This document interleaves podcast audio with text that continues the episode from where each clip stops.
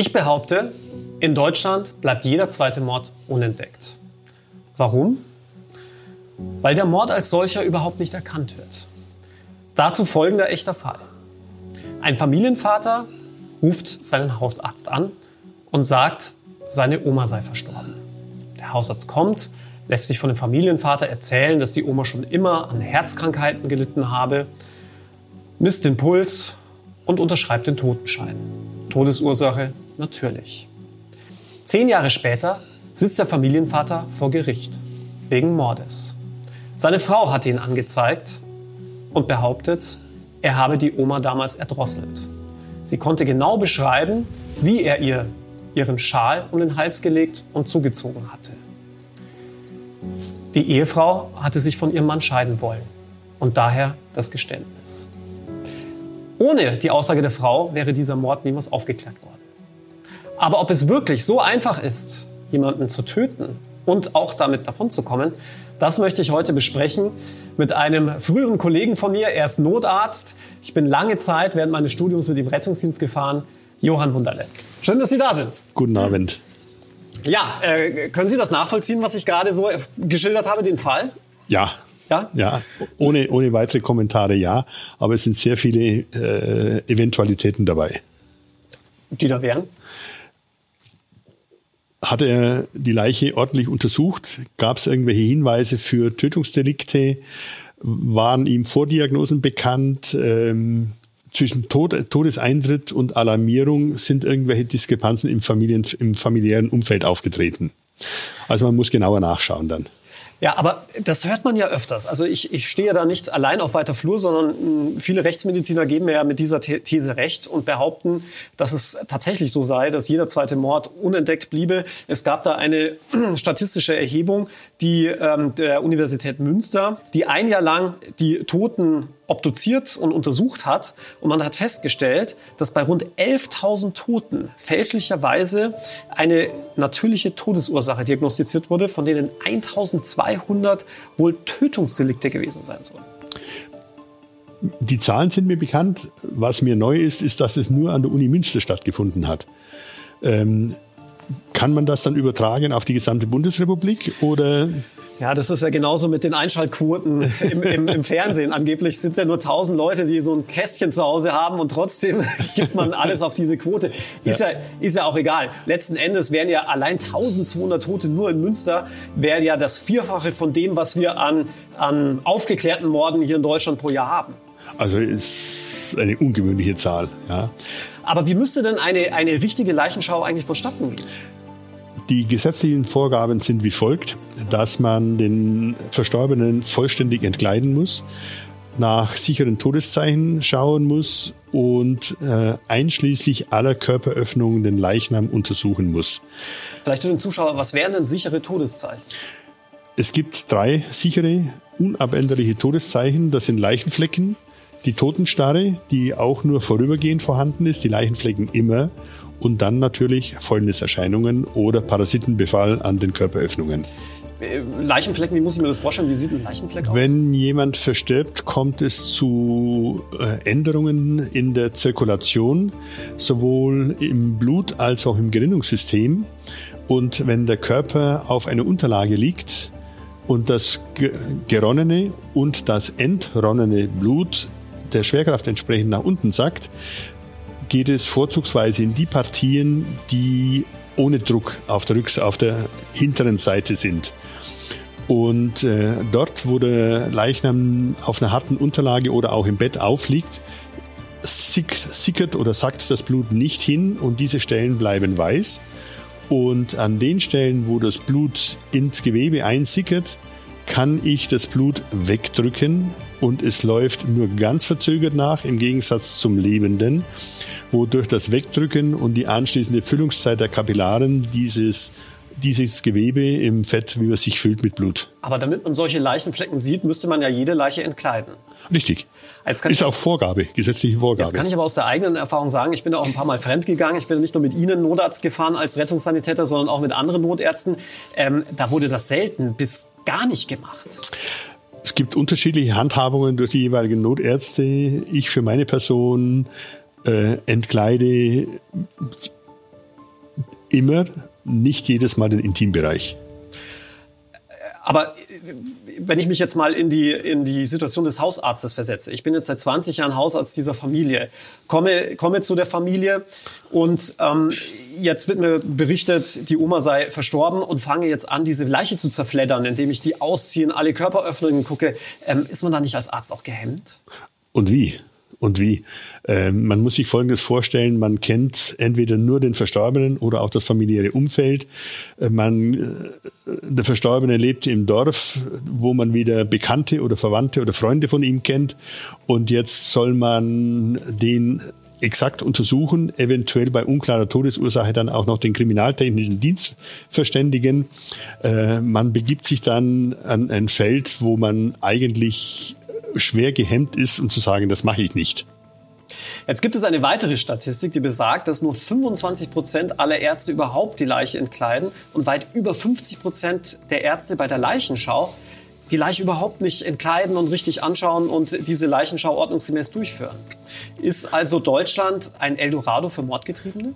So kann man es konstruieren, aber in der Realität glaube ich es nicht. Man muss sich Folgendes vergewärtigen wenn ein Hausarzt zur Leichenschau gerufen wird, weil jemand verstorben ist, dann äh, befindet er sich doch in einem emotionalen und spannungsgeladenen Umfeld, weil er entweder nur den Verstorbenen oder die Verstorbene und dann vielleicht auch Familie oder Freunde davon kennt. Und wenn er jetzt davon ausgeht, dass möglicherweise eine unnatürliche Todesursache oder vielleicht sogar ein Tötungsdelikt vorliegen könnte und er den Verstorbenen ganz untersucht, einschließlich Untersuchung der Körperöffnungen, auch im Intimbereich, dann ist er natürlich unter einem enormen psychologischen Druck, wo er dann sagt, nein, das mache ich einfach nicht.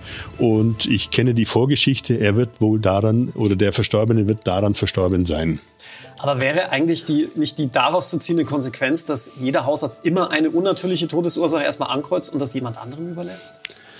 Das wäre eine denkbare Option, das scheitert aber am Pragmatismus. Äh, dann müsste äh, zeitversetzt ein anderer ärztlicher Dienst kommen, der den Tod feststellt und den Leichnam auch untersucht. Aber das beginnt schon damit, dass man dem Hausarzt dann misstraut, kann er denn den Patienten, den er kennt, äh, nicht auch den Tod attestieren. Das ist eigentlich ein ganz gutes Argument, weil man dann mhm. auch umgekehrt als Familienangehörige auf die Kompetenz des Hausarztes schließt und sagt, er kann nicht mal einen Tod feststellen, kann er mich das überhaupt richtig wär, untersuchen. Ja? Ist, ist der vielleicht verstorben, weil er den Tod nicht feststellen kann? ja? Und äh, was sind dann sonst seine medizinischen Fähigkeiten? Aber vielleicht muss man an der Stelle auch noch mal eine Lanze für die Hausärzte brechen, denn ähm, ich habe in meiner zehnjährigen Zeit als Rettungssanitäter auch erlebt, und zwar mehrfach erlebt, dass es gar nicht die Hausärzte waren, die von sich aus eine natürliche Todesursache angekreuzt haben, sondern vielmehr die Polizisten, die hinzugerufen wurden und gesagt haben, kreuzen Sie doch bitte natürliche Todesursache an. Das ist für uns ein irrsinniger bürokratischer äh, Aufwand. Da müssen wir die Kripo verständigen. Ähm, die Staatsanwaltschaft am Schluss muss noch obduziert werden und sich dann auch viele gebeugt haben. Das ist dann das Stehvermögen von dem jeweiligen Notarzt. Aber ist Ihnen das auch schon mal passiert, dass die Polizei Sie ja, da mehr oder weniger gedrängt ja, ja. hat? Ist mir passiert. Äh, aufgrund meines Auftretens konnte ich das umgehen. Äh, habe Folgendes dann nicht angewendet, kann es aber zum Besten geben, wenn wirklich sehr forsch auftretende Polizisten wünschen oder durchzuzwingen versuchen, dass man Todes, endgültige Todesursache und natürlichen Tod ankreuzt, kann man in Klammer ja unten anfügen, auf Drängen der Polizei und es wird nie mehr geschehen. Ähm, jetzt versterben pro Jahr etwa 850.000 Menschen ja. in Deutschland. Äh, eine weitere Möglichkeit wäre einfach zu sagen, wir obduzieren alle 850.000 Menschen. Ist schlicht organisatorisch, personell und finanziell und von dem zeitlichen Aufwand nicht machbar. Eine Obduktion kostet so um die 450 Euro, habe ich mir sagen lassen. Und bis jemand zur Obduktion freigegeben wird, ist der Kriminaltechnische Dienst involviert, die Staatsanwaltschaft, der zeitversetzt äh, der Bestatter, der zum Leichenschauhaus bringen muss, um dann anschließend in die Prosektur zu bringen. Es ist ein gigantischer zeitlicher, ökonomischer und finanzieller Aufwand. Wenn Sie jetzt als Arzt zu einem verstorbenen Patienten kommen und eine natürliche Todesursache diagnostizieren, gibt es da noch irgendeine Kontrolle? Werden Sie dann nochmal kontrolliert, ob das alles so stimmt? Wenn, wenn nichts auf ein Tötungsdelikt hindeutet, nicht. Wenn nachträgliche Momente erscheinen, dass es doch um ein Tötungsdelikt sich handeln könnte, dann selbstverständlich ja, in der Regel nein. Aber dann müsste quasi der Bestatter äh, sagen, uh, ich habe hier eine Schusswunde entdeckt. Ja, oder, oder beim Stammtisch wird, äh, ist jemand im Rausch erzählt, äh, ich habe dann meine Oma zu Hause umgebracht. Das sind dann natürlich andere Gründe und dass dann dem jemand nachgeht. Aber das heißt, der Arzt entscheidet letztlich nicht über Leben und Tod, sondern auch natürlicher Tod oder unnatürlicher Tod? Unnatürlicher Tod, ja. ja. Das ist ja unfassbar.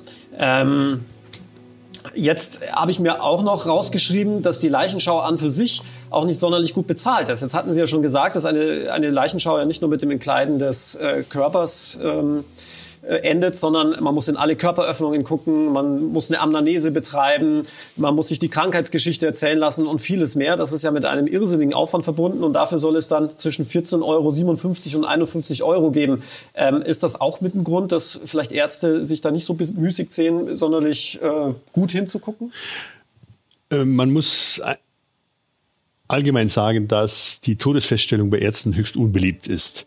Deswegen versuchen viele es zu umgehen und es, ich räume durchaus ein, dass manche ihrer Sorgfaltspflicht nicht nachkommen. Ähm, ich leite dazu über auf meine Person im Notarztdienst. Ähm, ich bescheinige schon den Tod, oft dann auch ungeklärte Todesursache, lass mich von der Polizei nicht bedrängen. Und egal zu welcher Tageszeit oder äh, welchen Wochentag bestehe ich dann auf den kriminaltechnischen Dienst. Ich untersuche auch den Leichnam bis auf, äh, wo es eindeutig für mich ist, nicht die Körperöffnungen. Und äh, meine Vergütung im Notarztdienst findet auf eine andere Art und Weise statt, weil der Notarzteinsatz vollständig bezahlt wird, weil bis zum Eintreffen des Notarztes der Verstorbene noch als lebend gilt. Und erst wenn ich den Tod feststelle, ist er tot und die Vergütung ist dann eine ganz andere, noch geringere. Im regulären kassenärztlichen Dienst, wenn jemand den Tod zeitversetzt feststellt, nach der neuesten Gebührenordnung kann er je nach Tageszeit, Wochentag und äh, zeitlichem Aufwand zwischen 150 und 200 Euro liquidieren. Mhm. Aber würden Sie sagen, Ärzte sind die perfekten Mörder? Äh, für gewisse Situationen kann man das durchaus so konstruieren oder formulieren, ja. Aber ich glaube, äh, da ist jemand dann in seinem Beruf, wenn er das Jahrzehnte macht und dann ein Tötungsdelikt begeht, da müssen andere Gründe dahinter sein, warum er dann entweder den Arztberuf ausübt oder dann äh, einen Mord begeht. Es gab ja da einen ganz prominenten Fall in England, ähm, ein Arzt, der an die 80 bis 90 Menschen getötet hatte mit Morphinüberdosis äh, und sich dann immer ins Testament hat schreiben lassen. Und erst nach dem 90. Toten ist es überhaupt ähm, entdeckt worden, weil sich Angehörige dann doch gefragt haben, warum der Arzt jetzt ausgerechnet im mhm. Testament steht. Könnten Sie sich sowas auch in Deutschland vorstellen? Ist das denkbar? Theoretisch ja. Äh, ich verweise auf die Tötungsdelikte in einem norddeutschen Pflegeheim, wo man draufgekommen ist, dass wohl ein Pfleger über 100 äh, ältere Bewohner des Pflegeheims umgebracht hat, um anschließend über die Reanimation sich äh, hervorzuheben, ja, wie gut er in der Reanimation ist. Das ist so eine vielschichtige Angelegenheit auf Seiten der Ärzte, die wissen müssen, wenn an einer Nacht dann sieben Reanimationen sind, dass da etwas nicht stimmt oder nicht richtig vonstatten gegangen ist, einschließlich der Klinikverwaltung, einschließlich der äh, ähm, Organisation von den Bestattern, die die Leichen abtransportieren, dass dann nicht jemand etwas gesagt hat und dem hinterhergegangen ist. Äh, auf vielen verschiedenen Instanzen, medizinische, nicht medizinische Instanzen und auf vielen verschiedenen Verantwortungsebenen. Jetzt konnte man, ja man, man muss aber einschränken, Entschuldigung, wenn ich das Wort abschneide, man muss aber sagen, es ist sicherlich theoretisch denkbar und auch machbar und kommt auch vor, aber das kann man sicherlich nicht als allgemeine Möglichkeit äh, postulieren. Jetzt war der Krankenpfleger kein Arzt und konnte ja den Totenschein nicht selbst ähm, ausstellen. Man mag gar nicht dran denken, was eigentlich passiert wäre, wenn der Krankenpfleger zugleich auch noch Arzt gewesen wäre. Ja, ähm, werte Zuschauer, ich bleibe bei der These, ich glaube, nicht nur Ärzte sind die perfekten Mörder, sondern in Deutschland bleiben tatsächlich sehr, sehr viele Morde unentdeckt aufgrund unseres Systems der ärztlichen Leichenschau. Und ähm, nichtsdestotrotz muss man auch noch berücksichtigen, dass rund 400.000 Erdbestattungen pro Jahr stattfinden, wo es dann auch keine zweite Leichenschau durch einen Amtsarzt gibt, anders als bei der Feuerbestattung. Ich kann Ihnen also nur empfehlen und mit auf den Weg geben, bleiben Sie immer freundlich zu Ihren Angehörigen.